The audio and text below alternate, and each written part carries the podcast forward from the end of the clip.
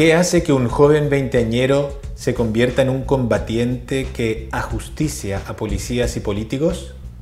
Esta es una de las preguntas que intenta responder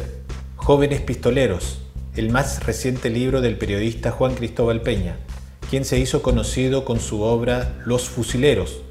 que retrata a los miembros de la resistencia armada que atentaron contra el dictador Augusto Pinochet en 1986. Si en ese libro Peña se dedicaba a retratar a los miembros del Frente Patriótico Manuel Rodríguez, surgido como brazo armado del Partido Comunista a comienzos de los 80, este nuevo texto habla de los jóvenes que llegaron tarde al combate contra la dictadura, cuando Pinochet ya había perdido el plebiscito y Chile se encaminaba al retorno de la democracia. Como se sabe, la asunción del frágil gobierno de Patricio Elwin a partir de 1990 dividió los partidarios de la lucha armada entre aquellos que dejaron los fierros y otros que quisieron seguir a como diera lugar, tomando en cuenta que el dictador seguía amedrentando al gobierno civil desde su puesto como jefe del ejército y se mofaba de la lucha por justicia tras 17 años de dictadura. Entre estos últimos destaca Ricardo Palma Salamanca, alias El Negro, un muchacho de Santiago que comenzó su lucha en la resistencia como escolar para acabar convertido en pistolero del Frente Autónomo y que estuvo involucrado en el asesinato del senador Jaime Guzmán, el padre de la constitución que rige hasta hoy al país, y el secuestro de Cristán Edwards, el hijo del dueño homónimo del diario El Mercurio. Criado en el seno de una familia comunista,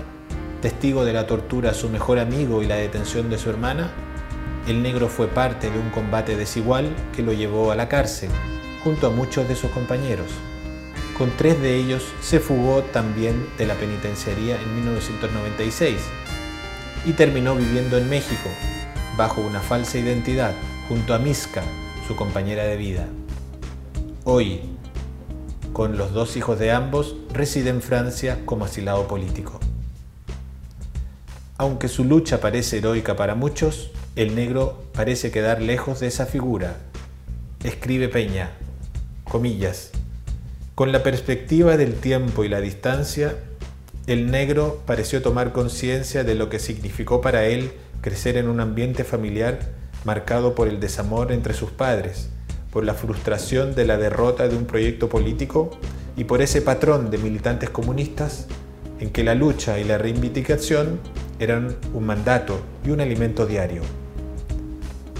Aunque quizás todo eso no lo ayudó a explicar por sí mismo lo que terminó haciendo, sí lo ayudó a tomar conciencia de un daño y una carga que evitó traspasar a sus hijos, cierre comillas. Peña ha escrito un libro que muestra que la lucha revolucionaria no es en blanco y negro, ni mucho menos, sino que está llena de grises de distinto matiz, probablemente como la vida misma.